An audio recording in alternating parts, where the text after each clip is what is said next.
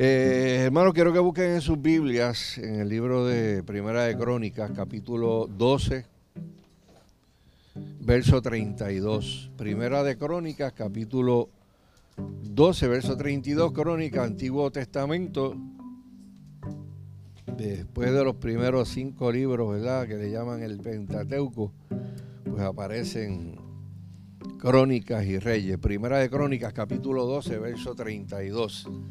Eh, no tengo la versión parafraseada aquí, ¿verdad? Me encanta cómo lo pone la versión parafraseada. Eh, yo titulé esto, hermano, cómo nosotros podemos cambiar este, nuestra cultura. Y el propósito de, la predicación en la mañana de hoy eh, es que nosotros podamos saber que continuamente ¿verdad? tenemos que estar considerando las estrategias, reconsiderándolas, especialmente ¿verdad? para ganar vidas y ganar eh, mentes eh, en medio de este mundo ¿verdad? en que estamos viviendo. Hay una familia en el Antiguo Testamento, hay una gente que le llaman los valientes de David. Los valientes de David era un grupo de personas que pertenecían al ejército del rey David. Eh, y muchos de ellos tenían diferentes funciones, eran diferentes familias. Y había una familia en particular que se llamaban los hijos de Isaacar. Y de hecho yo he predicado bastantes veces ese verso, varias veces. Me encanta ese, ese verso. Y le voy a decir por qué. Ese verso dice lo siguiente. De los hijos de Isaacar, 200 principales. Y tengo en mi Biblia de papel subrayada la palabra entendidos en los tiempos entendidos en los tiempos. Entendidos en los tiempos quiere decir que sabían el tiempo histórico en que le había tocado nacer y para qué ellos estaban allí. Esas son las grandes preguntas de la vida, ¿verdad? ¿Para qué yo estoy aquí? ¿Para, para qué yo nací? ¿cuál es el propósito que Dios tiene para mi vida? Pues esta familia, estos, estos 200 hombres de Israel, pues su, tarea era esa. O sea, pensar, eh, bueno, qué es lo que estamos viviendo como pueblo de Israel ahora. La otra frase dice, y que sabían lo que Israel debía de hacer. No solamente eran entendidos en los cambios que habían dentro de su cultura, dentro de su tiempo, sino que sabían lo que Israel debía de hacer. Bueno, estamos viviendo este, este momento histórico, está pasando esta situación, pues mira, la Biblia dice esto, esto es lo que hay que hacer, esto es lo que hay que hacer en un tiempo como este. Y la parte final dice, cuyo dicho seguían todos sus hermanos. Por tener esa característica de ser visionarios, de entender los tiempos que les había tocado vivir y tener soluciones a los problemas, ¿verdad?, que los impactaban, la gente los seguía. Eh, porque la gente está buscando en este tiempo líderes también. Cuando la sociedad se pone bien convulsa, eh, busca gente, eh, quiere escuchar gente que les diga para dónde es que vamos, cuál es el próximo paso que tenemos que dar. Yo hago estas preguntas, hermano, y pueden contestarla afirmativamente, ¿verdad? ¿A cuántos aquí les gustaría cambiar el mundo? Pueden decir amén, ¿verdad? Este, ¿A cuántos aquí les gustaría ser parte de un cambio? ¿Verdad? Desde cuando la historia, bueno, yo creo que Cristo viene pronto, pero si Cristo no llegara en mi tiempo de vida y pasaran 10, 20, 30 años y alguien escribiera un libro de historia, pudieran decir, pues mira, esta persona hizo esto. Aunque sea una parte pequeña, de ese cambio, pero que tú fuiste parte de eso. Eh, yo pregunto, hermano, ¿nuestro país y el mundo necesita una transformación urgente?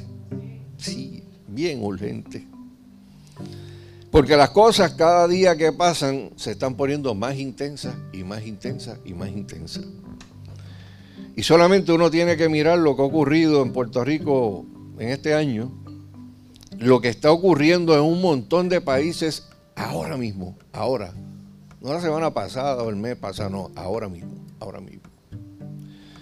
Eh, yo miro las noticias, ¿verdad? Y eh, uno de los predicadores del siglo pasado, Charles Spurgeon, decía que él predicaba con la Biblia en una mano y el periódico en la otra. Lo, que quiere decir es que él podía decir, lo que yo leo en este periódico ya está profetizado aquí, en la Biblia. Eh, y están pasando cosas que, que la historia hace muchos años atrás hubieran dicho que eran inimaginables, que no podrían ocurrir. Alguien aquí podría haber pensado el año pasado cuando estaban celebrando las Navidades, cuando estaban celebrando los Reyes, a principios de este año 2019, que unas protestas masivas en Puerto Rico iban a lograr la renuncia de un gobernador electo. ¿Alguien podría imaginarse eso? Nadie en la vida, en la vida. Pero ocurrió. Y es parte, ¿verdad?, de lo que la historia va a registrar como un evento importante que ocurrió en Puerto Rico. Miren, en las últimas dos o tres semanas, la gente está marchando en Chile, en Perú, en Bolivia, en Hong Kong, o sea, la parte de acá, no, no continente China, la parte de acá, ¿verdad?, que, que quiere anexarse China. Eh, en Chile, presidente Piñera le pidió la renuncia a todo el gabinete este, ayer. ¿Usted sabe, lo que es pedirle la renuncia a todo un gabinete de gobierno? El secretario de este, el secretario de aquí, el secretario del otro, el secretario del otro. Votados todos. ¿Quién iba a pensar que eso iba a ocurrir? Nadie iba a pensar que eso iba a ocurrir, ¿verdad? Y cuando uno mira esto, hermano, uno se da cuenta, uno se da cuenta de que están ocurriendo un montón de eventos en el mundo que se están moviendo para cumplir lo que dice la escritura y la profecía. La Biblia dice que antes de, que este mundo y la historia de esta humanidad finalice, eh, va a haber un gobierno mundial y la gente pensaba que eso eran teorías de conspiración o que esas cosas nunca iban a ocurrir y que lo que estaba en el libro de Apocalipsis pues era, muy increíble. Pero todo lo que está pasando ahora nos apunta a que la gente está reclamando en nombre de la justicia y en nombre de un montón de cosas que pueden tener. Un, valor eh, el hacer unos cambios dramáticos en el mundo en que nosotros estamos viviendo. Y eso está pasando en el 2019. Eh, y mucha gente cristiana en el día de hoy no tiene la más remota idea de lo que está pasando en la tierra. Ni siquiera pueden pensar que estos son, que estamos a punto de empezar un periodo de principio de dolores y que un día usted se va a ir a acostar a su cama y va a escuchar el sonido de una trompeta y el Señor va a venir desde las cuatro esquinas de este mundo y va a recoger a su iglesia que es lo que le llaman el rapto de la iglesia. Eso está a punto de ocurrir. Porque todos los eventos que van a desarrollarse después, que están escritos en el libro de Apocalipsis, están trazados después que la iglesia se ha ido de aquí. Eh, quiero que mantengan eso, ¿verdad? ¿Por, qué queremos nosotros hacer, ser parte, ¿verdad? De, de cambios espirituales que ocurran en este país. Una pequeña historia. Asumamos eh, y digo asumamos, ¿verdad? Porque yo sé que es verdad, pero asumamos que hay un gobernante todopoderoso en el cielo, que tiene un ejército bien grande en la faz de la tierra, y entre esas personas pues están los cristianos. El gobernante de allá arriba lanza un decreto, un mandamiento, una orden, y se supone que todo su ejército aquí en la tierra se encargue de que se obedezca ese mandato. Y tienen que encargarse de que cualquier desobediencia o cualquier oposición a ese decreto eh, se suprima en una forma vigorosa y decisivamente.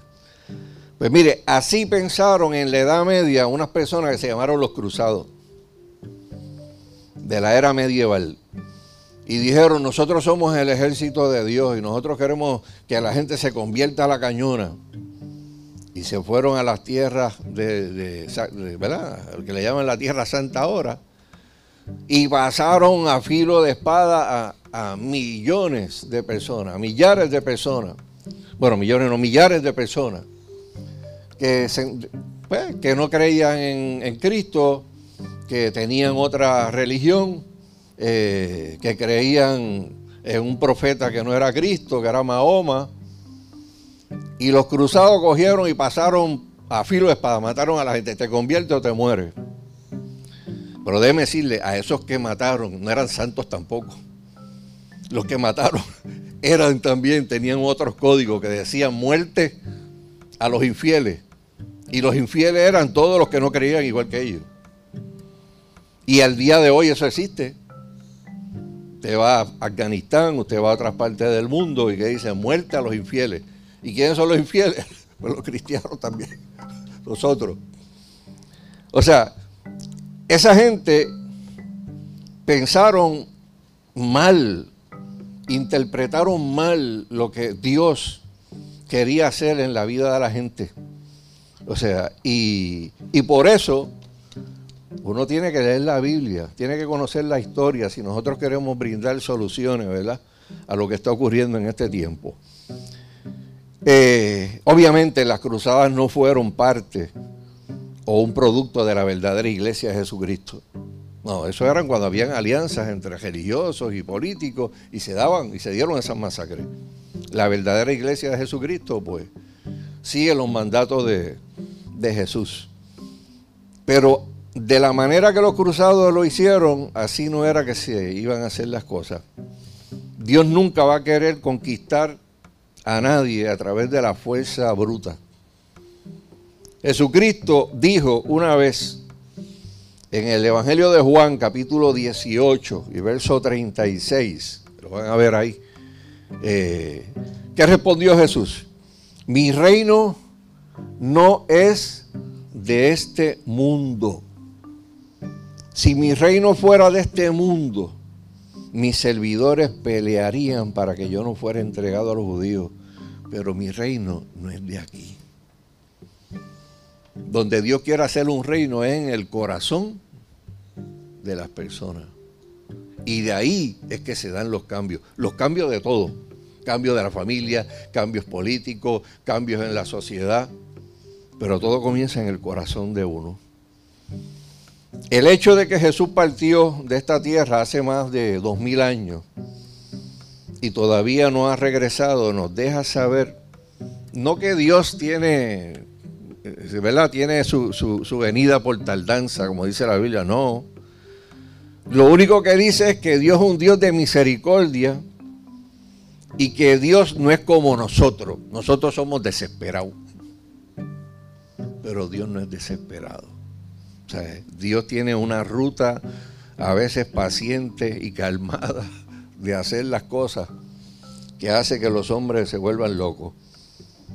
A pesar de que Dios tiene todo el poder, es Dios. Y con su voz creó este mundo. Tiene poder para, para cambiar todo lo que haya que cambiar en este mundo. Pero a pesar de eso, la mayor parte del tiempo de estos dos mil años lo que ha estado es colaborando quietamente con nosotros y transformándonos para que nosotros podamos ser luces en medio de la oscuridad. O sea, y como dije, hermano, cuando uno mira lo que está pasando en el mundo, cuando uno se detiene un momento y tiene un tiempo de, oración o de, o de reflexión, pues eh, uno, uno, se hace preguntas, ¿verdad? Eh, yo llevo 47 años de convertido, 46 años en la catacumba. Y desde el año número uno, desde el año primero, siempre venían unas preguntas a mi mente. Y una de esas preguntas es cómo yo puedo abrir caminos en el nombre de Jesús. Y tenía 18 años para aquel entonces. Y estaba preguntándome cómo yo puedo abrir caminos caminos nuevos, para hacer cosas diferentes, cosas que no se han hecho en el país. ¿Cómo puedo avanzar las prioridades del reino de Dios en maneras en que Dios pueda sentirse orgulloso de mí? Y no hacer cosas en donde yo comprometa el testimonio de Jesucristo. Y que la gente diga, adiós, mira, y ese es cristiano y mira lo que está haciendo. Nosotros queríamos hacer cosas para el reino de Dios, pero hacerlas correctamente. Y que aunque la gente no entendiera muchas cosas, el Dios que está allá arriba pudiera decir, wow, estoy orgulloso de lo que están haciendo mis hijos. Y en 47 años de caminar en el reino de Dios, uno ha aprendido, a veces de una manera chévere, a veces de otra manera no tan chévere, a que hay que desarrollar estrategias, a que hay que a veces repensar las cosas, hay que a veces hay que reformular las cosas y siempre con el mismo objetivo, tratar de que Dios cambie corazones, que Dios cambie familia, que Dios cambie matrimonio, que Dios cambie a los hijos y los agarre para Él, ¿verdad? Y los convierta en las personas que nosotros queremos que ellos sean. Y que eventualmente Dios cambie nuestra cultura y nuestra nación, nuestro país. En esos 47 años, pues también he ido sacando los mitos, las falacias, las mentiras que la cultura enseña. Y una de esas, una de esas cosas que enseña la cultura es de que este país es un país cristiano. La mayoría de la gente en Puerto Rico es cristiana. ¿Usted cree eso, hermano? Que la mayoría del país son cristianos. Eh, porque hay gente que lo cree. Pero si yo hiciera la pregunta, ¿la mayoría de este país son gente cristiana comprometida con Dios y la palabra? No, no. Las iglesias pueden estar llenas, eh, la gente puede decir que es evangélico, que es católico o que, que es este, lo que sea.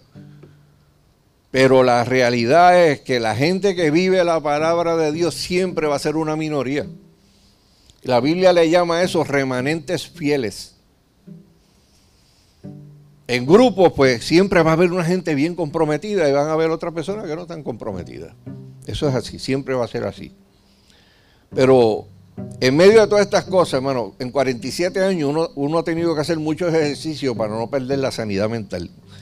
Porque uno ha visto muchas cosas. Uno ha visto muchas cosas demasiadas, ¿sabes?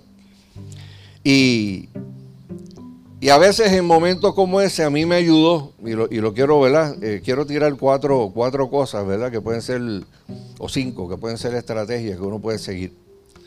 Eh, y la primera es esta. Hay momentos en que uno tiene que detenerse, eh, cogerlo con calma, bajar las revoluciones y controlar la adrenalina. Y especialmente cuando uno está una semana viendo noticias y viendo noticias y viendo noticias locas y terribles. Y, a veces se le agolpa a uno una cosa y qué yo voy a hacer y qué nosotros podemos hacer. Eh, a veces me siento, hago un comunicado de prensa eh, y después digo, lo voy a dejar sentado ahí 24 horas. Cuando lo miro al otro día, a rayo, fui muy fuerte, tengo que cambiarle esto, esto, aquello, lo otro. Porque cuando uno ve las noticias de lo que está ocurriendo, uno la adrenalina le, sube, las revoluciones suben a unos niveles que a veces es peligroso. Mire, uno tiene que entender que a veces uno tiene que hacer altos en la vida para reflexionar, porque tú como creyente estás predicando todo el tiempo, aunque no abras tu boca. La gente a veces percibe, ah, el predicar el Evangelio es pues presentar el plan de salvación y hablarlo. Y es verdad, cierto. Pero a veces tú no tienes que decir una sola palabra y tú estás predicando. Porque tú predicas con tus acciones, tú predicas con tus gestos, tú predicas del modo que tú ves la, la vida y actúas. Y la gente te mira y aunque tú no estés hablando, la gente está diciendo, es cristiano, yo voy a ver cómo vive, cómo actúa. A veces yo he tenido que llegar a la conclusión de que, espérate, espérate, Dios está en el trono. Si Dios no está tirándole rayos y centellas desde el cielo a la gente que no creen como Él, o no le está tirando rayos y centellas a la gente que lo están vituperando, porque yo voy a tirarle rayos y centellas a la gente. No, no, no hay necesidad. Si en el cielo ahora mismo no hay un estado de depresión por lo que está pasando en Puerto Rico, lo que está pasando en el mundo entero, ¿por qué yo me voy a deprimir? y a veces uno tiene que, ¿verdad? Decir, ok, voy a cogerlo con calma. Cogerlo con calma no quiere decir que yo me voy a cruzar de brazos, eh, ante la maldad, no. Pero para que ustedes puedan entender mejor este concepto, les voy a dar una ilustración. Hay un juego de voleibol. Los jugadores están con la adrenalina, pero, pero a millón. Y todo el mundo está actuando como una estrella en un equipo. Pero todo el mundo está mandando la bola fuera del área de puntuación. El dirigente pide tiempo. ¿Qué usted cree que el dirigente le va a decir a esos jugadores? Muchachos, los juegos se ganan anotando puntos, no votándolo. Tienen que jugar como equipo. Cada jugada cuenta. No todo el mundo puede ser estrella. Alguien tiene que acomodar, alguien tiene que equilibrar, alguien tiene que hacer esto. Es bueno saber y leer, ¿verdad? Eh, de, otras personas que estuvieron antes que nosotros, que pasaron las mismas situaciones y que nos dejan unas lecciones para que nosotros podamos aprender de ellas. Y yo esta vez una vez lo, mencioné, pero quiero, quiero repetirlo porque son gente, ¿verdad? Que, le, que deja una marca con el trabajo que hicieron. Hubo una misionera irlandesa eh, llamada Amy Carmichael. Así, apunta ese nombre ahí para que después los, que les gusta ir a Google y les gusta buscar las historias se las lean, porque se van a edificar. Una misionera irlandesa que fue a trabajar al sur de la India en el 1895 y pasó allí sus próximos 55 años. Su misión como misionera, pues aparte de predicar el Evangelio de Cristo, que era su misión principal, una vez llega allí y ve unas cosas en la India, decide, no, no, no, yo tengo que hacer otra cosa. Además de predicar el Evangelio, yo voy a hacer esto otro. Y añadió como parte de su ministerio el rescatar menores de edad del abuso sexual que se cometía en los templos hindúes. Eh, para aquel tiempo muchos padres eh, hindúes, eh, muchos de ellos movidos por razones económicas, entregaban a sus niñas hasta de cuatro añitos para ser dedicadas a una deidad hindúa y para que pasaran su niñez como prostitutas personales de los sacerdotes. Y más adelante los sacerdotes les entregaban las niñas a los peregrinos, entre comillas, a los peregrinos varones, que iban a la India buscando la aventura de tener sexo con niños. Cuando esas niñas llegaban a la edad de 12 o 13 años de edad, ya estaban tan utilizadas y tan enfermas que las sacaban de los templos y las tiraban a la calle. Y allí eh, se desarrolló una, pequeña casta llamada las Devadasis. Busque ese nombre en internet, Devadasis, para que vea el montón de testimonios de mujeres que hablan de lo que ocurrió en sus vidas desde que eran niñas. Devadasis quería decir siervas de Dios. Otros decían prostitutas de los dioses. Y cuando Amy Carmichael vio esto, se horrorizó. Ella está predicando un día en la calle y encuentra a esta nena de, cuatro o cinco años, eh, asustadísima, que le, que le dice que no la puede dejar sola, que no la puede dejar sola, que no la puede dejar sola. ¿Y dónde tú estás? No, no, yo, yo me fui de un sitio, pero yo no quiero volver a ese sitio. Yo no quiero volver a ese sitio. Y fue que esa niña de cinco años aprovechó un descuido de alguien en el, templo y se, fugó, se fugó de allí, cayó en la calle. Eh, y obviamente esa mujer tuvo que tomar una decisión. Rescato a esta niña, me la llevo para, allá, para este, donde tengo la, misión. Me busco eh, ¿verdad? La, la, oportunidad de que me lleguen a acusar de secuestro, ¿verdad? Porque era una niña que está en la calle. O la llevo al templo de donde se escapó para que sigan con el abuso con ella. Y ella decidió llevársela, ¿verdad?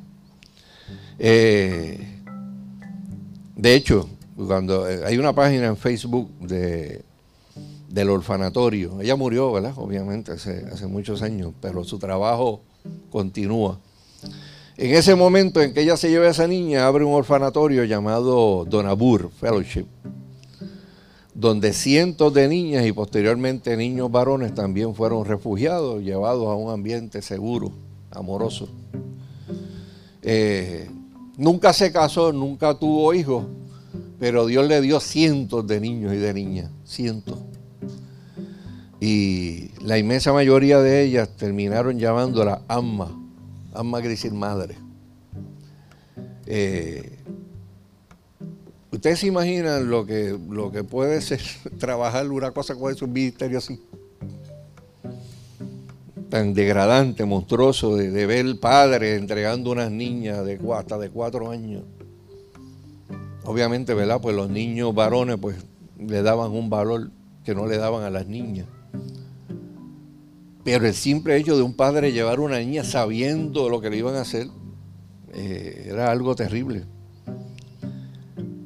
Y uno puede imaginarse que esta misionera llegó a, cogerle odio a los padres que hicieron esas cosas. Pues mire, no. La cosa terrible de, de Amy Carmichael fue que ella llegó a ganarse el respeto de las castas más altas de la India. Porque ese acto de amor y de, misericordia, eh, lejos de, coger toda esa gente de la India y, volcarse en contra de, ella, terminaron respetándola. Y uno puede preguntarse cómo Amy Carmichael pudo mantener la sanidad mental durante 55 años, ¿verdad? Este, haciendo lo que hacía, ¿verdad? Y la gente que la conoció decía que sobre esta mujer había una quietud y una calma que, era media sobrenatural. eh, o sea, logró ganarse respeto de autoridades, aún sabiendo que ella estaba haciendo unas cosas que, básicamente ponía a la India En, un estado difícil de poder explicarle al mundo lo que estaba ocurriendo con, con sus niñas. Y el biógrafo de esta mujer dice que una vez entrevistó a una misionera en Tailandia que estuvo varios, varios meses trabajando con, esta misionera y le hizo esta pregunta, si usted pudiera describir la impresión más impactante que usted tuvo de ese ministerio, ¿cuál sería la cualidad más notoria? Y la misionera respondió, paz, paz. O sea, las cosas negativas, hermanos, que, están ocurriendo a nuestro derredor no tienen por qué tener el efecto de robarnos la paz. Porque muchas de las cosas que ocurren hacen que la gente caiga en depresión. Y hay cosas, hermano, porque hay situaciones que pasan en Puerto Rico, pero hay situaciones que pasan en las familias también. Cosas terribles que llegan a hacer que la gente pierda la paz y pierda la calma y, se deprima. Pero en esto yo veo, hermano, que, eh, y en este caso esta misionera, que los métodos son tan importantes como las metas que nosotros queremos alcanzar. Y el objetivo que uno quiera alcanzar importa, pero también importa la manera y la forma en que uno lo logra. Y por eso uno tiene que pedirle al Señor paz y tranquilidad cuando uno se enfrenta a todo lo que se está enfrentando allá afuera. Ganar batalla imponiéndonos con molleros o con estrategias humanas o ridiculizando a la gente que son nuestros adversarios o tratándolos de una forma sarcástica, eso no es ganar, eso no es ganar. Mire lo que dice el salmista David en un momento después de pasar también por unas turbulencias en su, en su vida. Eh, esto, esto ocurre en la vida de este hombre eh, después que un hijo lo está buscando para matarlo. Porque la vida familiar de ese, de ese hombre que Dios lo llama en la Biblia con un hombre conforme a su corazón. Pero cometió unos errores bien grandes, bien grandes no solamente eh, los errores de su pecado notorio que todo el mundo conoce, ¿verdad? que fue el adulterio con Betsabé, y cuando mandó a matar el marido de, de Pero de ahí en adelante la vida familiar de David era bien, bien, bien, bien crítica, especialmente con sus hijos. Y en un momento en que David este, está huyendo de, de su hijo y tiene un tiempo de reflexión, él escribe esto. Aparece en el Salmo 131. Y quiero leerlo. Lo estoy leyendo en la versión parafraseada. Salmo 131. Dice, es la versión parafraseada de eso que usted está leyendo ahí, que es Reina Valera. La versión parafraseada, ¿verdad? Lo pone en un idioma del día de hoy para que podamos entenderlo mejor. Dice, Dios mío, yo no me creo más que nadie, ni miro a nadie con desprecio. No hago alardes de grandeza, ni pretendo hacer maravillas, pues no podría llevarlas a cabo. Más bien me he calmado. Me he tranquilizado como se tranquiliza un niño cuando su madre le da el pecho. Estoy tranquilo como un niño después de haber tomado el pecho. Israel, pon tu esperanza en Dios ahora y siempre. Hay veces en la vida que uno tiene que decirle a su propia vida, a su propia alma, quieta, quieta. Alguien que aprende a saber cuándo tiene que decirle a su alma que se acalle y que baje las revoluciones, va a dejar una impresión brutal ante toda la gente que lo está viendo, incluyendo a la gente que se les opone. Yo pregunto aquí, ¿cuántos de los que son padres aquí, eh, que ya criaron, eh, que veían los hijos a veces hyper, pero hasta lo último, hasta lo último. Tuvieron que decirle la famosa frase, se me van a calmar, se me calman. ¿Verdad? Eso, sigo, tu pues, ese tipo de cosas. ok, espérate, el mensaje era que, ok, se acabó, hay que bajar las revoluciones porque si no el chancletazo viene o, o aquello, lo otro, o la cogía por la oreja, ¿verdad? Eh, mire, cuando no aprendemos a calmarnos, actuamos como niños y terminamos perdiendo el control. Así que mire, primero, si usted quiere hacer cambios en la sociedad y en la cultura en que usted vive, usted tiene que hacer altos a veces en su vida. Decir, yo me voy a, a calmar, yo voy a bajar las revoluciones, yo voy a controlar la adrenalina para nuevamente, tú sabes, cobrar fuerza y seguir haciendo lo que Dios quiere que yo haga. Lo segundo, usted tiene que tener presente lo que son las prioridades. De todas las cosas que Dios quiere que cambien en este mundo, ¿cuál usted cree que es la más importante? De todas las cosas que Dios quiere que se cambie en este mundo, ¿cuál es lo más importante? Pues mire, lo más importante, sin lugar a dudas, es la salvación de los perdidos. La salvación de aquellos que no han conocido a Cristo como su Señor y Salvador. Charles Colson, uno de mis autores favoritos, dijo una vez, en la iglesia se tiene que hablar de la familia, del matrimonio y de todos los problemas que pueden afectarlo. Por eso tenemos células ¿verdad? de matrimonio que obviamente habíamos estado un tiempo sin darle, queremos retomarla para, para volver nuevamente a caer, ¿verdad? En, en lo que era una rutina buena para nosotros, de reunirnos cada dos o tres meses como matrimonio, no escuchar la nueva revelación del Señor, porque no hay nuevas revelaciones, sino a uno sentarse a recordar, a recordarle unas cosas que son eh, y que a veces la gente las da por sentadas no las hace dentro de una relación matrimonial y su relación matrimonial se, empieza a deteriorar. Eso es lo que hacemos en la célula de, de matrimonio. Tenemos que hacernos preguntas como, ¿qué está afectando más nuestra sociedad?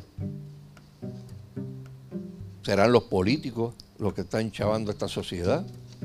serán los medios de, de comunicación, eh, será el activismo sexual de grupos minoritarios. ¿Qué?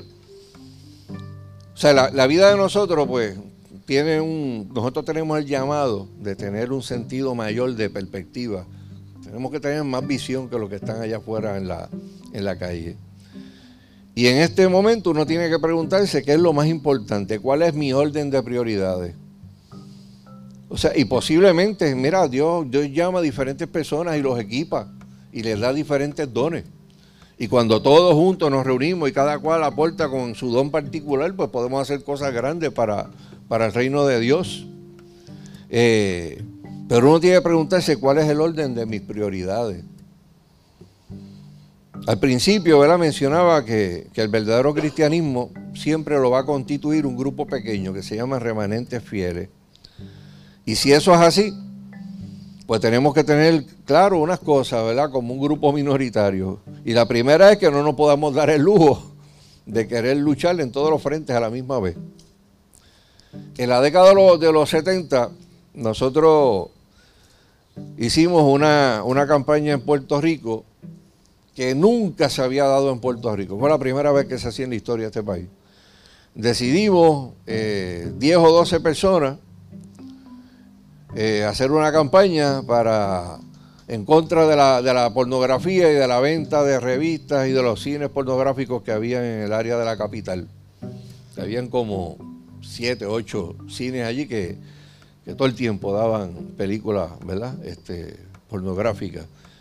Puerto Rico habían decenas y decenas de títulos que se podían conseguir en cualquier puesto de revistas, en la calle, donde sea. Y, de aquí, de la Catacumba 8, de la pequeña iglesia Catacumba 8, salió pues, el primer grupo antipornográfico de este país. La gente nos dijo locos. La gente, ¿qué no nos dijo la gente?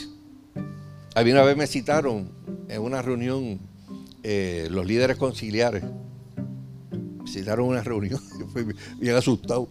Este, y me dijeron, mire hermano, nosotros tenemos que hablar con usted. Eh, pues yo sé que usted tiene buenas intenciones, pero eso de hacer piquetes frente a los cines, ustedes parecen comunistas. Porque eso lo hacen los comunistas. Ay, pero hay algo más importante ustedes están retrasando la venida de Cristo también. Así también, ya rayos, bueno, no sabía eso. ¿Y cómo es eso? Explíqueme. No, porque este mundo se tiene que chaval completamente. Y si ustedes hacen algo para arreglarlo, pues entonces Cristo viene más tarde.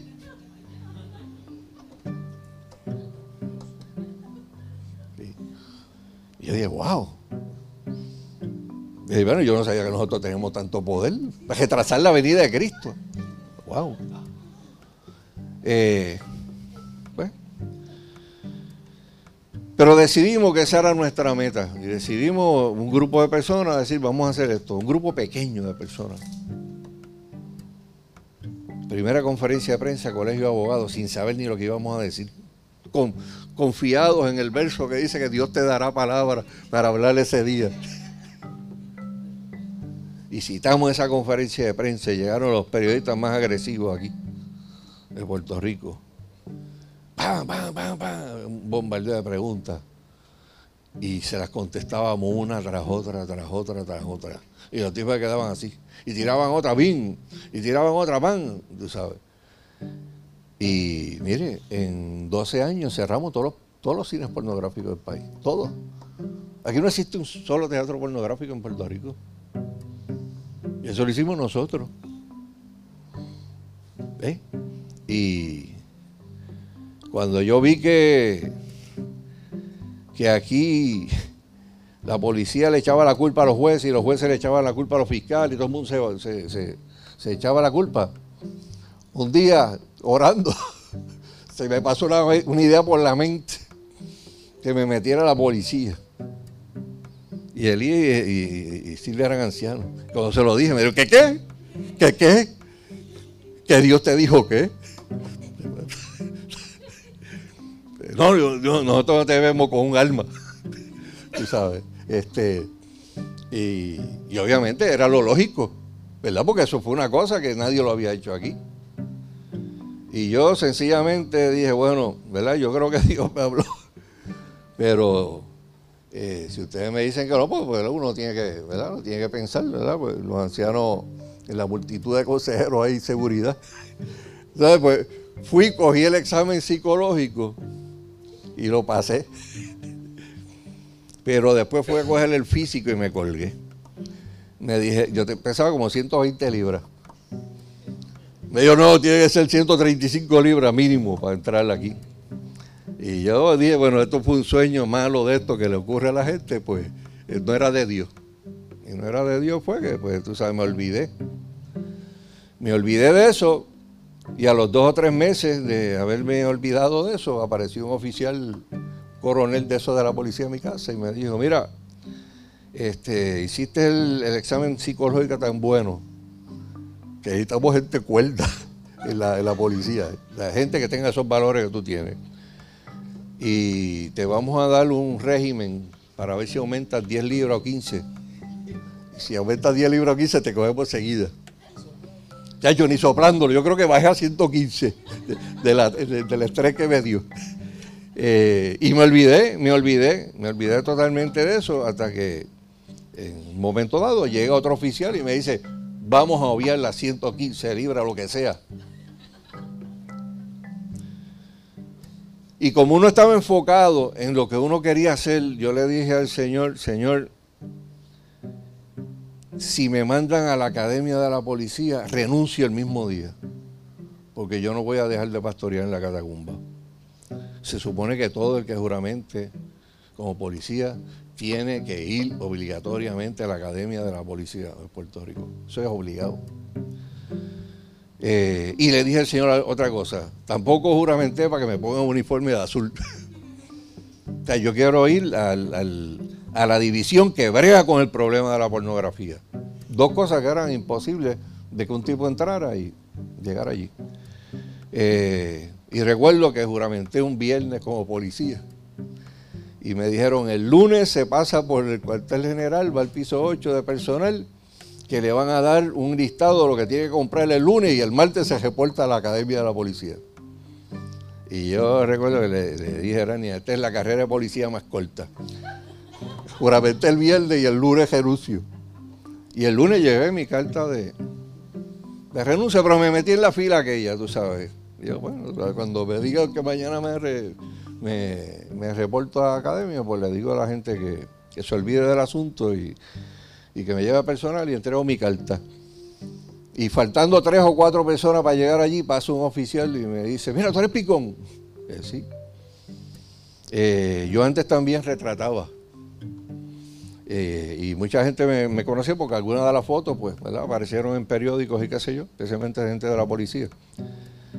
Y aparece este oficial y me dice, ¿qué tú haces aquí? Y yo, bueno, aquí este, esperando que me den un listado, pero, ¿verdad? Este, yo creo que no, yo no, yo no voy a seguir. Me dio, Mira, nosotros tenemos una unidad de fotos nueva en el negociado de asuntos criminales, en la división control del vicio.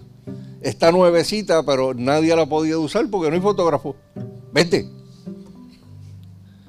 Y me llevó donde el superintendente y dijo, mire, este hombre lo asignaron para la academia mañana, pero hace falta este, como fotógrafo en la unidad de control del vicio. Y ese día por la tarde yo estaba en la unidad de control del vicio los hermanos se querellaban en contra de los cines, le enviaban la carta al superintendente, el superintendente se la enviaba a mi jefe y mi jefe me decía, en cinco días, tiene que haber una redada contra esa gente. Toma, ejecuta. Y uno, pues, ¿verdad? Enviaba a los agentes descubiertos. Se metían en los cines hacíamos la redada. En tres años liquidamos todos los cines. Y mi misión siempre fue que los casos se hicieran de la mejor manera posible. Eh, nunca permití un abuso este, allí, de que le levantaran la mano a un arrestado. sabes, la gente bregaba porque sabía que si pasaba algo, yo iba a decir, Forano hizo. Y cuando se cerró el último cine pornográfico, esa misma voz que me dijo, métete, un día me dijo, tiempo de salir Y estaba entusiasmado ya allí, pues yo iba a coger mi, mi, ¿verdad? mis exámenes de, ascenso y todo, pero uno tiene que ser obediente a la voz de, de Dios. Y salí. O sea, y aprendí esto, que yo no me podía dar el lujo de luchar en un montón de frentes a la misma vez. Si era eso, era eso. Y en eso dedicamos nuestra, nuestra energía, las oraciones, un montón de cosas.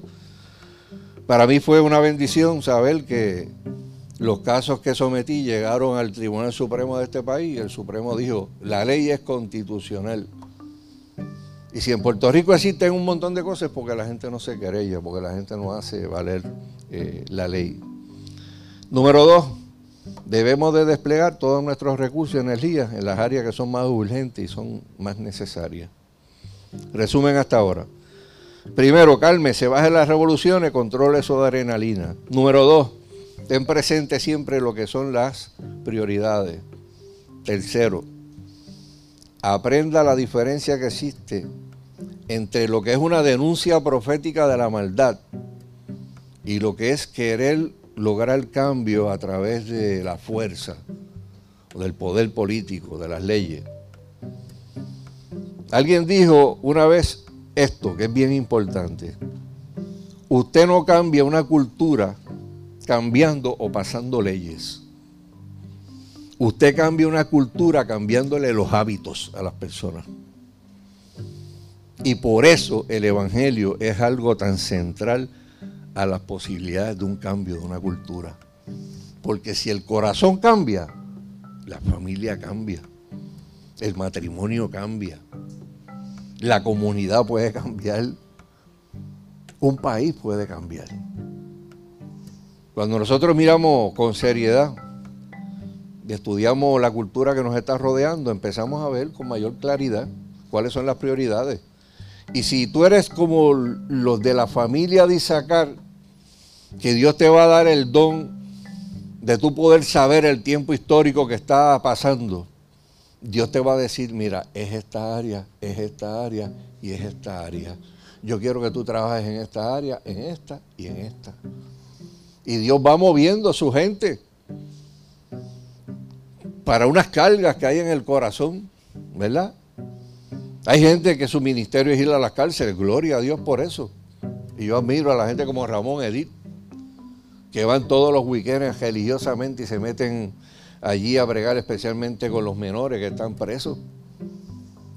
Porque yo sé que ese trabajo no es en vano. ¿Sabe? Ellos están haciendo, sembrando unas cosas en las vidas de, de unas personas y eso a usted lo sensibiliza.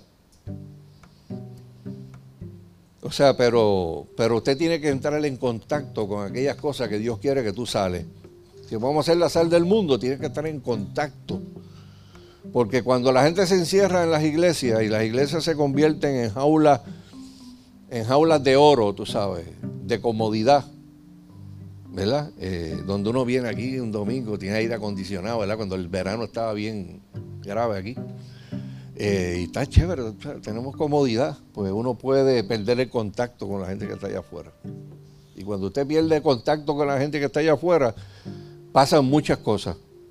Y yo recuerdo, hermano, en una ocasión, cuando a mí, eh, cuando escribíamos El Cristo te ama, Ricky me dijo una vez, mira, hazte un artículo sobre la prostitución. Y yo, ¿qué, yo puedo escribir de la prostitución? ¿Verdad? Que eso es malo y qué sé yo qué. Eh, y me dijo, pero vamos a tirarnos para la calle, vamos a entrevistar prostitutas. Eso en el año los 70. Me acuerdo, me enganché mi cámara y nos fuimos para la avenida Ashford del condado. Y nos parábamos allí, mira, me, este, me puede dar un tiempo. No, no, mira, no, vete para allá que me están mirando y qué sé yo qué. Estaban los individuos estos que las manejan. Este, y Ricky dijo, pues mira, vamos a pagarle la entrevista. Le decimos, le vamos a dar 20 pesos y nos dé 5 minutos para que nos conteste preguntas. allí en plena calle, tú sabes. Eh, y yo escuché cosas, respuestas a mis preguntas que no era lo que yo pensaba. Venga, ¿por qué tú estás en esto? Por esto, por esto y por esto. Uh, ¿Y dónde te pasó? Estás en mi casa, mi familia. Wow. Después nos fuimos para el área de, de los muelles. Y allí, allí, allí me, me acabé friquiel. Esperamos a que se terminara aquello del negocio, aquello era como a las 4 de la mañana, 5. Y bajó aquella muchacha y le digo, mira, estamos entrevistando, queremos hacer esto y aquello y lo otro. Y pues uno empieza a hablarle del Señor, eh, uno empezaba un verso y ya lo terminaba. Ya, pues está conocido, está conocido. Y me dijo, ¿tú sabes cómo me decían a mí en Cataño? A mí me decían la misionerita. Así. ¿Por qué? Pues porque yo era del grupo de misioneritas de la iglesia. Pam, pam, pam, pam, abusó de mí el padrastro, después esto aquello y lo otro, la maíz no le creyó, la tiraron para la calle, eh, se convierte después en usuaria y pues, ¿y dónde termina? Un prostíbulo. Cuando uno tiene contacto con la gente de abajo, sabe lo que es el dolor y, le cambian las, perspectivas de la vida. O sea, ok, espera, espera, yo creía esto, pero hay un mundo de dolor allá afuera. Hay gente que está haciendo cosas porque la vida los chavó, porque la vida los destruyó. Y predicarle el Evangelio a una persona así es abrir una, ventana de oportunidad para que el perdón de Dios, para que la misericordia de Dios. O sea, y muchas de esas cosas, hermano, muchas de esas cosas fueron las que dieron lugares a la perla de gran precio. ¿Verdad? Cuando se predicaba en la 15 y se convirtió en una prostituta y me decía, ok, yo me convertí al Evangelio, ¿y qué, ustedes me van a dar a mí? Si yo no tengo dónde quedarme, mañana yo voy a estar aquí de nuevo, aquí, tú sabes, buscando, tú sabes, para meterme drogas y... Y ahí fue que, ¿verdad? Inicia la perla de gran precio y se llevan a todas esas mujeres para allá, para Bayamón. Y en la que nos decía que era HIV positiva, pues podía llegar allí y llegar con su familia, con sus niños, para que el departamento de la familia, ¿verdad? No lo, no lo separara. ¿verdad? Y qué bueno saber que después de, de 30, 40 años todavía la perla de gran precio está allí. Y está al lado del pequeño Joshua, que es por otra historia más, otra historia más. Y hay otro grupo allá en el área de, de Floral Park, en, en Atorrey, que también se le da servicio a gente que es HIV positivo y pueden ir allí a, a buscar referido para casa, para 20 cosas. O sea, nosotros podemos hacer unos cambios, hermano, unos cambios. Hace, hace unos años atrás, yo fui a una conferencia, estamos hablando de los 80, en Estados Unidos, y escuché a un, a un, reconocido católico eh, de nombre Bill Bennett. Bill Bennett eh, eh, fue secretario de Educación bajo la presidencia de Ronald Reagan. Cuando se hizo el primer sal de, las drogas en Estados Unidos, que lo hizo Bush padre, él fue el primer sal de las drogas en Estados Unidos. Y cuando salió de la vida pública, escribió un libro que se llamaba The Book of Virtues, eh, el libro de las virtudes, el libro de los valores. Un libro brutal para enseñar valores a los niños de escuela, de escuela pública. Eh, en ese momento, los 80, estaban haciendo eh, y creciendo con rapidez el, movimiento de derechos, ¿verdad? Eh, de los homosexuales. Eh, y este tipo, en una de esas conferencias, se para allí en el podio. Allí había más de 6.000 líderes pro familia de todos los estados. Y el, el único estaba de Puerto Rico era yo. el tipo se para allí y ha metido un bombazo que dejó loco a aquella audiencia tipo dijo, estamos hablando de los 80, hoy es otro contexto diferente, pero le dijo a todo el mundo, miren, hermanos y amigos que están aquí, yo entiendo la versión que ustedes tienen por la homosexualidad. Y yo soy católico, yo sé lo que dice el catecismo católico sobre esto, lo que enseña la iglesia. Pero usted tiene que evaluar qué le ha hecho más daño a la niñez en este momento. Si ese movimiento de estos grupos, la epidemia de divorcio que ha acabado con la vida de un montón de niños. Hecho un silencio allí que se podía oír un alfiler que cayera al piso y va a activista todo el mundo allí. Y de momento que el tipo diga una cosa como esa. Eh, y después dijo, siempre será más fácil hablar del problema de ellos que del problema de nosotros. Y después dijo, mire, yo no quiero minimizar la lucha, ¿verdad? Que muchos grupos llevan, este, con muchos de estos, de estos grupos. Pero eh, ustedes tienen que tener prioridades en la vida. O sea, ustedes tienen que hablar de, los efectos que tiene la destrucción de la familia sobre la niñez, porque si esto no cambia, mire, eh, eh, la sociedad va a seguir con la criminalidad rampante. Lo dijo en el 1980 y pico. Casi profetizó.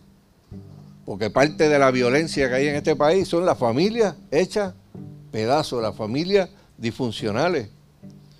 Eh, y recuerdo que en un momento dado, pues dijo, mire, ustedes pueden hacer estrategia. Dijo, mire, yo les voy a decir cuál fue mi estrategia de la aportación que yo hice para que la gente dejara de fumar en Estados Unidos. Eh, nosotros empezamos a, crear una, una, cultura en donde el, humo del cigarrillo, el fumar, se convirtiera en algo tan y tan negativo. Tú sabes que, lo, que los fumadores fueron ya como escogiendo una esquinita. Hasta que llegó un momento que fumar en público era, era visto como algo malo.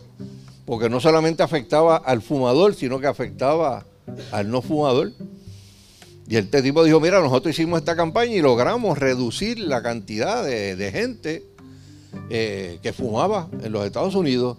Y las empresas tabacaleras, que en todos los programas de noticias, que posiblemente los, de menudo para acá no saben de eso, ¿verdad?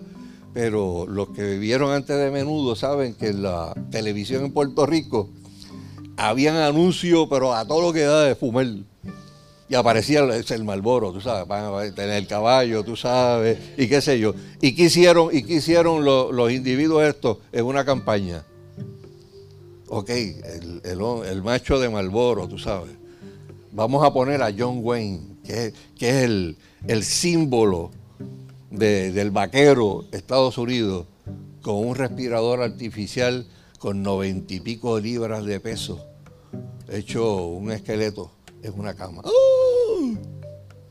Para que la gente vea lo que es el resultado del fumar.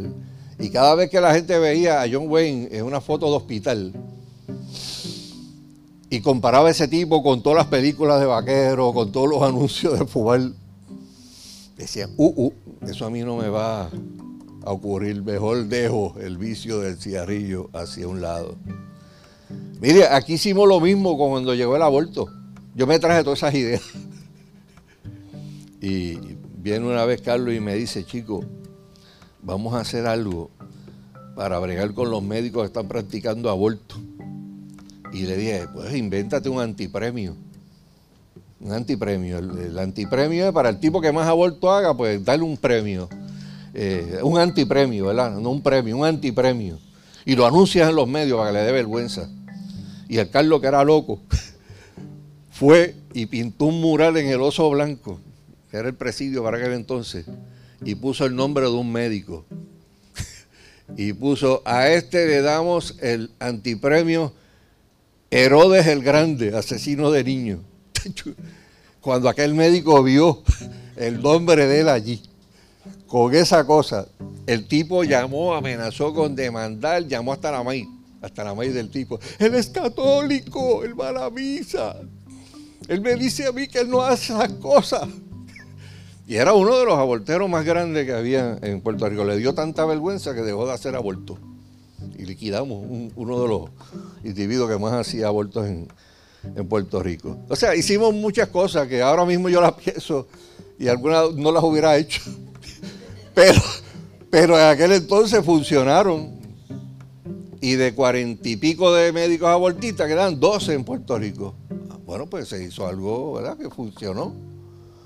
De más de, yo no sé cuántas, eran más de treinta y pico de clínicas. ¿Cuántas quedan, Carmela? Como seis. Como once, de treinta y pico. Ese se bajó, ¿verdad? Eh, por eso, uno tiene que hacer diferencia entre lo que es denuncia profética de la maldad y estigmatizar el pecado y decir esto es malo y que la gente lo sepa. Número cuatro, eh, hay que mantenerse continuamente buscando aliados también.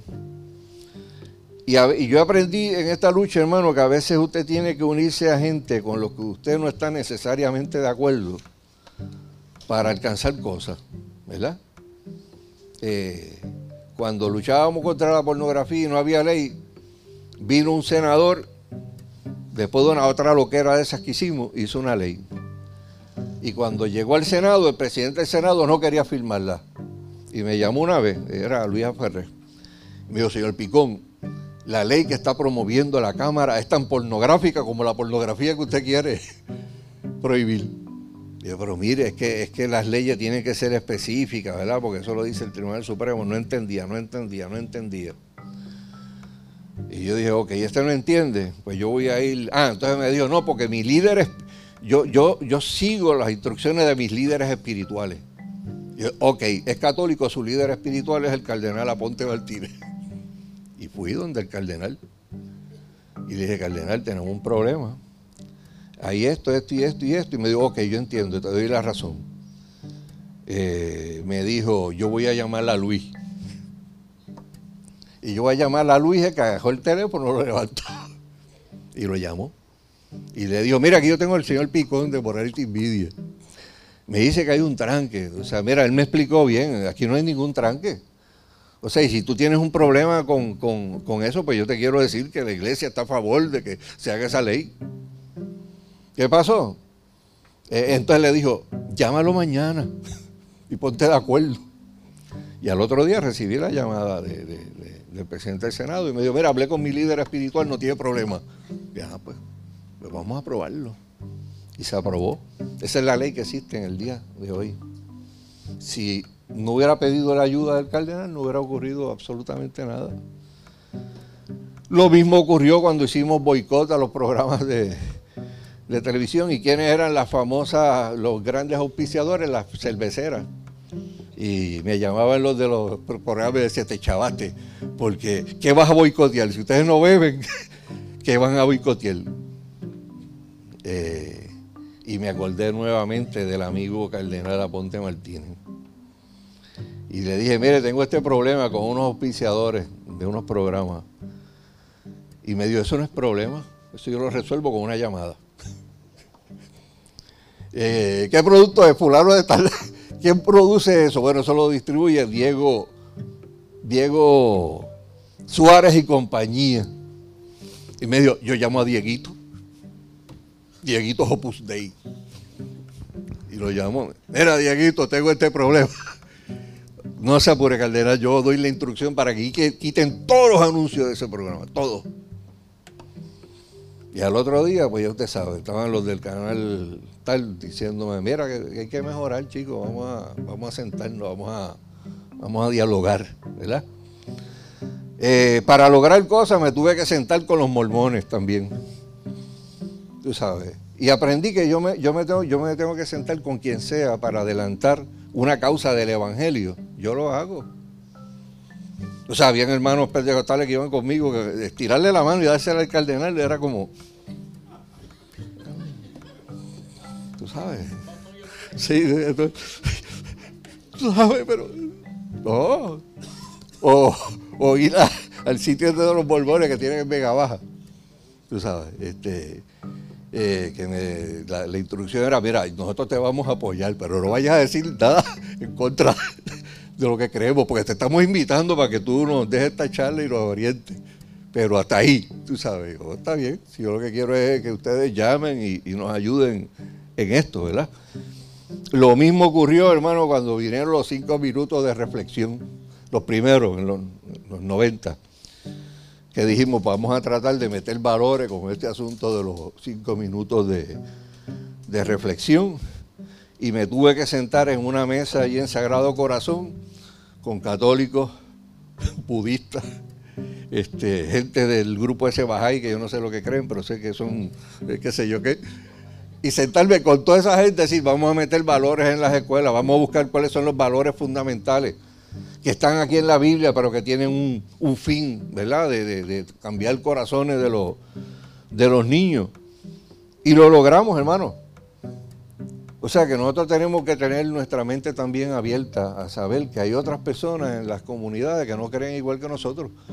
pero que si vamos a luchar contra la violencia, pues vamos a, vamos a incorporarlo, ¿verdad? A la, a la lucha. De hecho, yo, comentaba, y no sé si lo llegué a decir el domingo pasado, pero sí, sé, que se lo dije a alguien, de, la importancia que tiene el, trabajo social.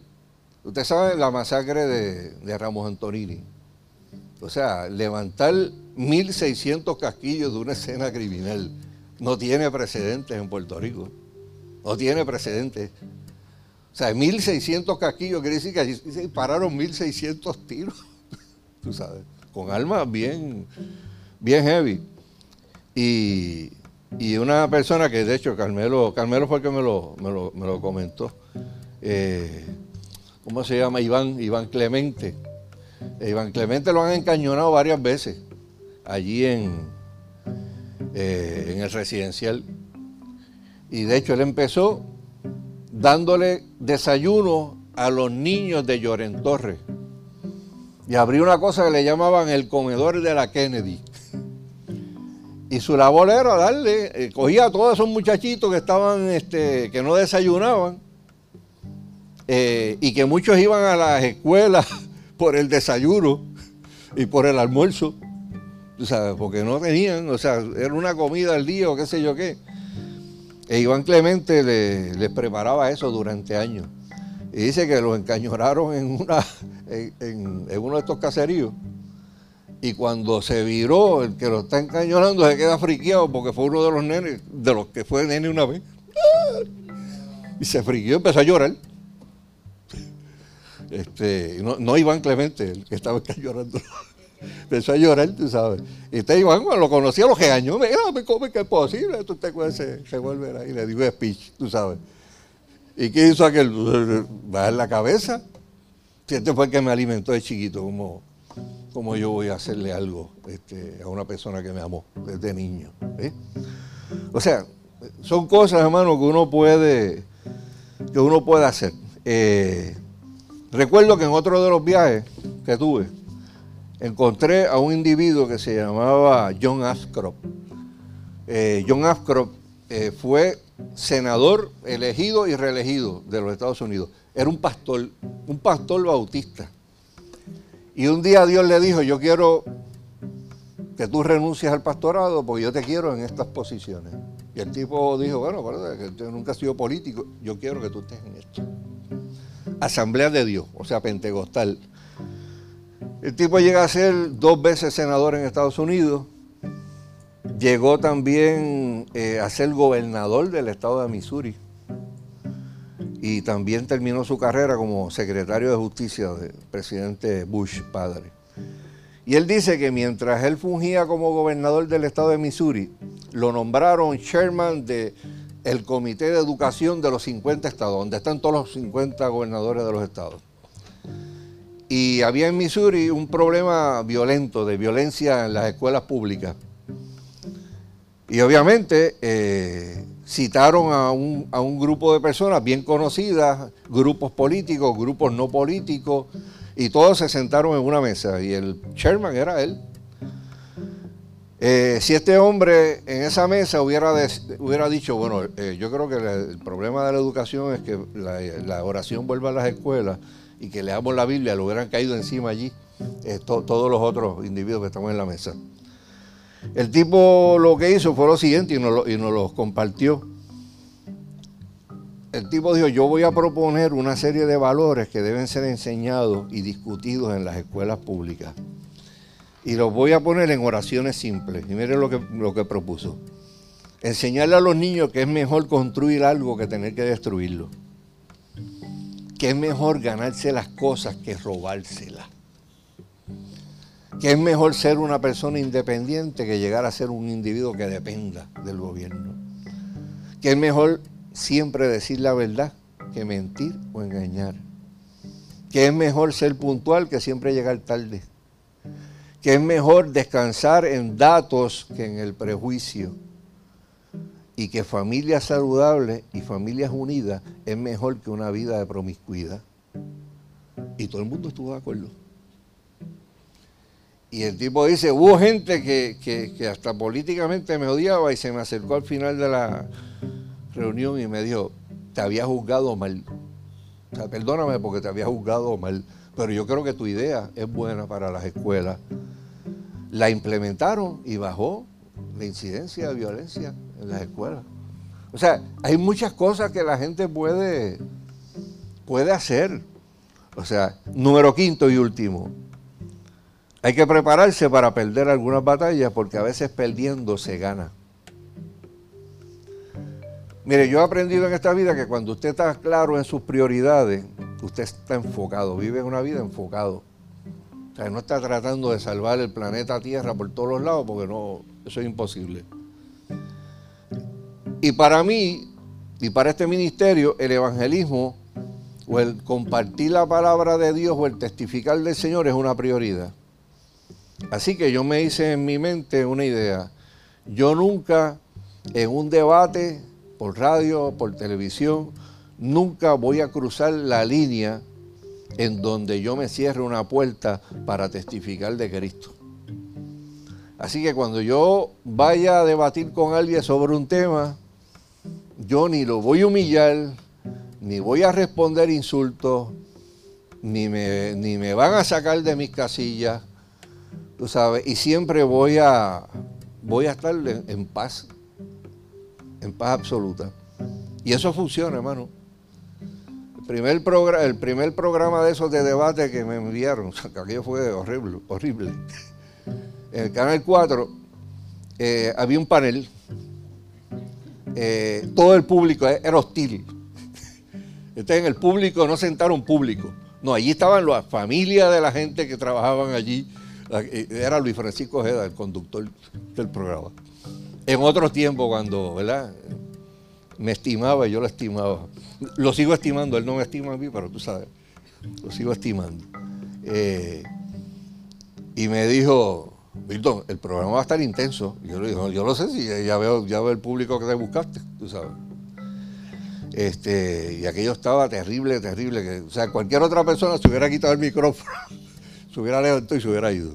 Y tan, y tan, y tan, y tan. Y al lado mío estaba el presidente de la Asociación de Psicólogos. Y de una manera milagrosa el tipo me dio la razón. Cuando tú estás, solo en un sitio, te están dando duro, eh, te están tratando de faltarle respeto, te están tratando de, romperte la voluntad, y sale otro individuo que tiene un título bien prestigioso y que, era de ellos, era de ellos, eh, me defendió. Y después al final del programa me dijo, me molesté porque era un abuso y por eso te defendí. Eh, porque, wow, y es verdad, mira, hablando en serio, tú tienes razón. De hecho, nos lo ganamos. Después hubo un tiempo que visitó la catacumba santo. y se convirtió el evangelio. Era un individuo ateo y todo, y Dios lo, transformó, se convirtió al evangelio, le dio la vida a Cristo, una cosa bien, bien tremenda. ¿Pero por qué? Porque uno mantuvo la paz la tranquilidad. Yo, no voy a crear un ambiente aquí de revolú. Así que mire, aprenda usted a discutir con la gente sin cogerlo personal. Aprende a escuchar gente que opina cosas diferentes a usted y pueda discutir unas cosas sin entrar en, en personalismo. O sea, el respetar la dignidad de todo ser humano, no importando en el nivel que se encuentre, le demuestra a la gente que uno es diferente que uno no es, no es como el grupo del montón. Y como dice Primera de Pedro, ya finalizamos, Primera de Pedro capítulo 3, del 14 al 16. Voy a leerlo eh, en Reina Valera, digo en la versión parafraseada. Miren esto. Pero si sufren por hacer lo que es justo, dichosos serán. No le tengan miedo a nadie, ni se asusten. Más bien, honren en su corazón a Cristo como Señor. Estén siempre listos para responder a todo el que les pida explicaciones sobre la esperanza que ustedes tienen. Pero háganlo con amabilidad y respeto, de tal forma que a ustedes les quede la conciencia limpia. Así, los que hablan mal de la buena conducta de ustedes como creyentes en Cristo se avergonzarán de sus palabras. Ese es el poder que tiene el Evangelio, hermano. Cuando tú haces las cosas correctas, aún los que te critican terminan avergonzados, porque saben en, lo profundo de su corazón que hicieron algo malo. O sea, yo he entendido, hermano, eh, en esta vida que no hay fuerza en este siglo que pueda contra el amor. Y he entendido también que más grande es el que está en nosotros que todos los ejércitos que se puedan levantar en esta vida en contra de uno. Para nosotros Jesucristo ha sido, es y seguirá siendo nuestro líder, nuestro modelo en todo lo que nosotros hagamos. Y tenemos la seguridad que en su nombre vamos a vencer. Vamos a inclinar nuestro rostro un momentito, vamos a orar. Yo le puedo decir, hermano, que nosotros tenemos la ventaja como creyentes porque sabemos cómo termina esta historia. La Biblia me dice cómo es que termina la historia de la humanidad. Y cuando usted sabe de dónde vino y para dónde usted va, usted camina sin temor en esta vida. Y mi llamado en el día de hoy a ustedes, hermanos, es que podamos, podamos decir, podemos cambiar nuestras culturas, pero para, para poder cambiar nuestras culturas tenemos que cambiar primero nosotros. Y si cambiamos nosotros, cambian nuestra familia, cambian nuestras relaciones con los demás. De alguna manera el Espíritu Santo, el Dios viviente, nos va a dar unas palabras, nos va a modelar y a formar un carácter que va a hacer que la gente que nos rodee llegue a entender que nosotros somos diferentes. Y esa nuestra vida y nuestro testimonio le cree una sed, porque eso es lo que hace la, sal, crea sed también una sed por acercarse a beber del agua que salta vida eterna. Vamos a orar, hermano, y si, si tú necesitas oración en el día de hoy, oración por fortaleza, oración porque necesitas que Dios hable a tu corazón, te dirija los pasos, pues siempre hay una oportunidad cada domingo, ¿verdad? Para que uno pueda decirle, Señor, aquí yo estoy. La Biblia dice claramente que somos felices, dichosos y bienaventurados los que reconocemos nuestras necesidades espirituales. Si alguien necesita esa oración, yo le invito a venir hasta aquí. Pasar hasta aquí al frente, porque tú estás ¿verdad? delante de la presencia del Señor y tú en tus propias palabras, de, tu corazón al corazón de Dios, le puedes decir, Señor, háblame. Señor, yo quiero que tú me uses. Yo quiero ser un instrumento tuyo. Yo quiero que tú hables a mi corazón, que tú moldees mi corazón, que tú cambies lo que tú tengas que cambiar en mi vida, porque yo quiero ser útil para tu reino, Señor. No sabe, hermano, la, alegría, el gozo, el contentamiento que trae al corazón, el usted saber que usted es parte de un cambio. De un cambio, ¿verdad? Que como dije, empieza en uno mismo y después empieza a reflejarse en la vida de toda la gente que está alrededor de uno. Así que dile al Señor en la mañana de hoy, Señor, aquí está mi corazón. Aquí está mi corazón. Señor, mi corazón es tuyo, mi corazón te pertenece a ti. Yo quiero que tú lo moldees, Señor, como le da forma el alfarero al barro hasta hacer una, una vasija. Eh, porque yo quiero ser un instrumento de honra en tu reino. Yo quiero ser una vasija de honra en tu reino. Reconociendo que el tesoro grande es Cristo. Nosotros somos sencillamente barro que Dios moldea. Y en donde se hace esa copita bien preciosa con el barro. El tesoro que hay adentro es Cristo Jesús. Cristo Jesús. Padre, en el nombre de Jesús, nos acercamos confiadamente delante de tu presencia, Señor. Señor, miramos nuestro mundo, miramos lo que pasa a nuestro derredor, no solamente en el mundo, a veces en nuestras propias familias, Señor. Y a veces queremos, nos desesperamos, Señor, a veces nos desesperamos, Señor. Yo te pido, Padre amado, que tú nos enseñes, Señor amado, a estar quietos y ver la salvación tuya, Señor. Enséñanos, Señor amado, eh, el tiempo de actuar y el tiempo de detenerse, Señor. El tiempo de hablar y el tiempo de callar, Señor, y dejarte a ti trabajar, Señor amado. Ayúdanos, Señor, en medio de todos los torbellinos, de las cosas que ocurren a nuestro derredor, en nosotros calmarnos, poder bajar las revoluciones, Señor, poder detener ese flujo de adrenalina, Señor amado, y decir como decía el salmista David, Señor, me ha quietado, me ha quietado, Señor, como el niño, Señor, después de haber tomado el pecho de su madre.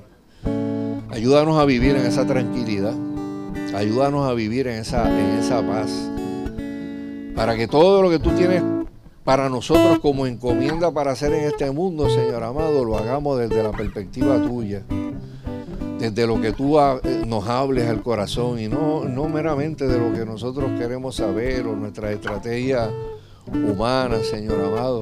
Queremos seguir tu voz. Te pedimos, Señor amado, que nos ayudes a priorizar los asuntos de nuestra vida. Señor, que podamos entender, Padre amado, pues que a veces podemos hacer unas cosas específicas, Señor, y no todas las cosas, Padre amado. Ayúdanos a entender lo que es importante para meterle toda la energía, toda nuestra fuerza, Padre amado, a lo que es importante en nuestras vidas, Señor amado, porque sabemos, oh Dios, que si lo hacemos vamos a tener un galardón grande, Señor, nos vamos a sentir útiles, Señor amado, vamos a, vamos a aprender a escuchar tu voz, a discernir tu voz, Señor amado. Padre, ayúdanos, Señor, a entender aún la gente que no está de acuerdo con nosotros, Señor amado. Y ayúdanos a tener un corazón también hacia, hacia pedir su salvación, hacia extender gracia, una forma de gracia, tu perdón, cuando no nos entienden o nos malentienden o nos difaman o nos vituperan.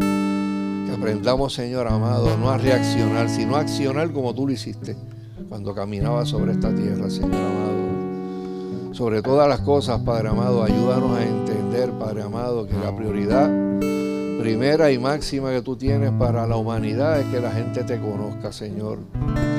Y te pedimos, Padre amado, que nos ayudes a conservar un testimonio de integridad.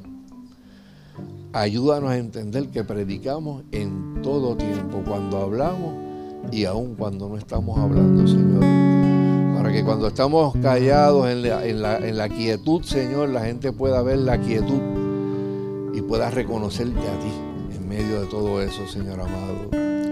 Te damos gracias, Padre, por darnos este privilegio de este primer día de la semana estar en tu presencia. Ayúdanos, Señor, y permite, oh Dios, que esta sea una semana donde veamos la mano tuya de una forma poderosa, obrando en nuestro favor, obrando en favor de aquellos, de los nuestros, Señor amado que la próxima vez que tengamos la oportunidad de reunirnos, alguien tenga un testimonio de tu grandeza y de tu maravilla. Te pedimos estas cosas en el nombre de Jesús, dándote gracias. Amén y amén. Dios les bendiga.